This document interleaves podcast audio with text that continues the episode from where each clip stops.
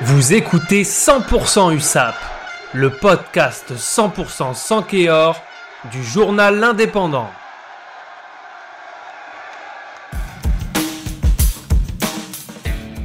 Ce week-end, l'USAP se déplaçait à Chabandelmas pour affronter l'Union Bordeaux-Bègles et c'était compliqué euh, Ouais. pour les Catalans. Ouais, c'était plus compliqué, on le savait, hein, on savait que, que ça allait être hyper délicat.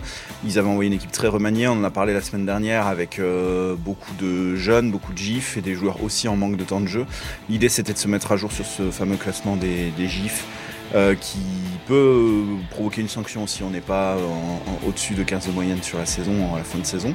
Donc euh, ils l'ont fait, il y avait euh, 20 gifs sur la feuille de match, plus euh, un dessus qui compte en plus parce que Théo Fournet était avec l'équipe de France à 7 euh, à Los Angeles. Donc 21, ça permet de prendre un peu de marge. C'est très bien. Euh, la prestation, effectivement, elle a été compliquée, on le savait. Première mi-temps très très dur.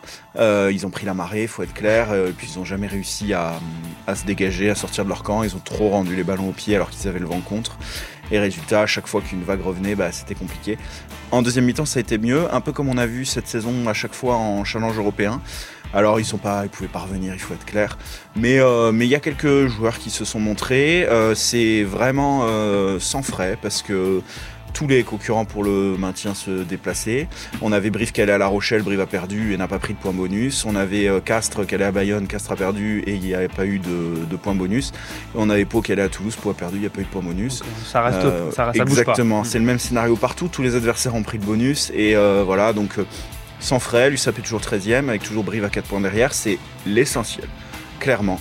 Et puis Castres et Pau sont deux points devant.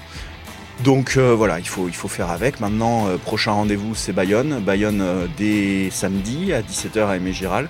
Ça va être compliqué. C'est une belle équipe de Bayonne hein, qui est en train presque aujourd'hui de se battre pour jouer les phases finales. Mais, mais le stade risque d'être plein, ça risque d'être une belle fête. Et puis bah, maintenant, il faut gagner. Là, de nouveau, hein, il faut gagner ce match. Encore un match de la bascule.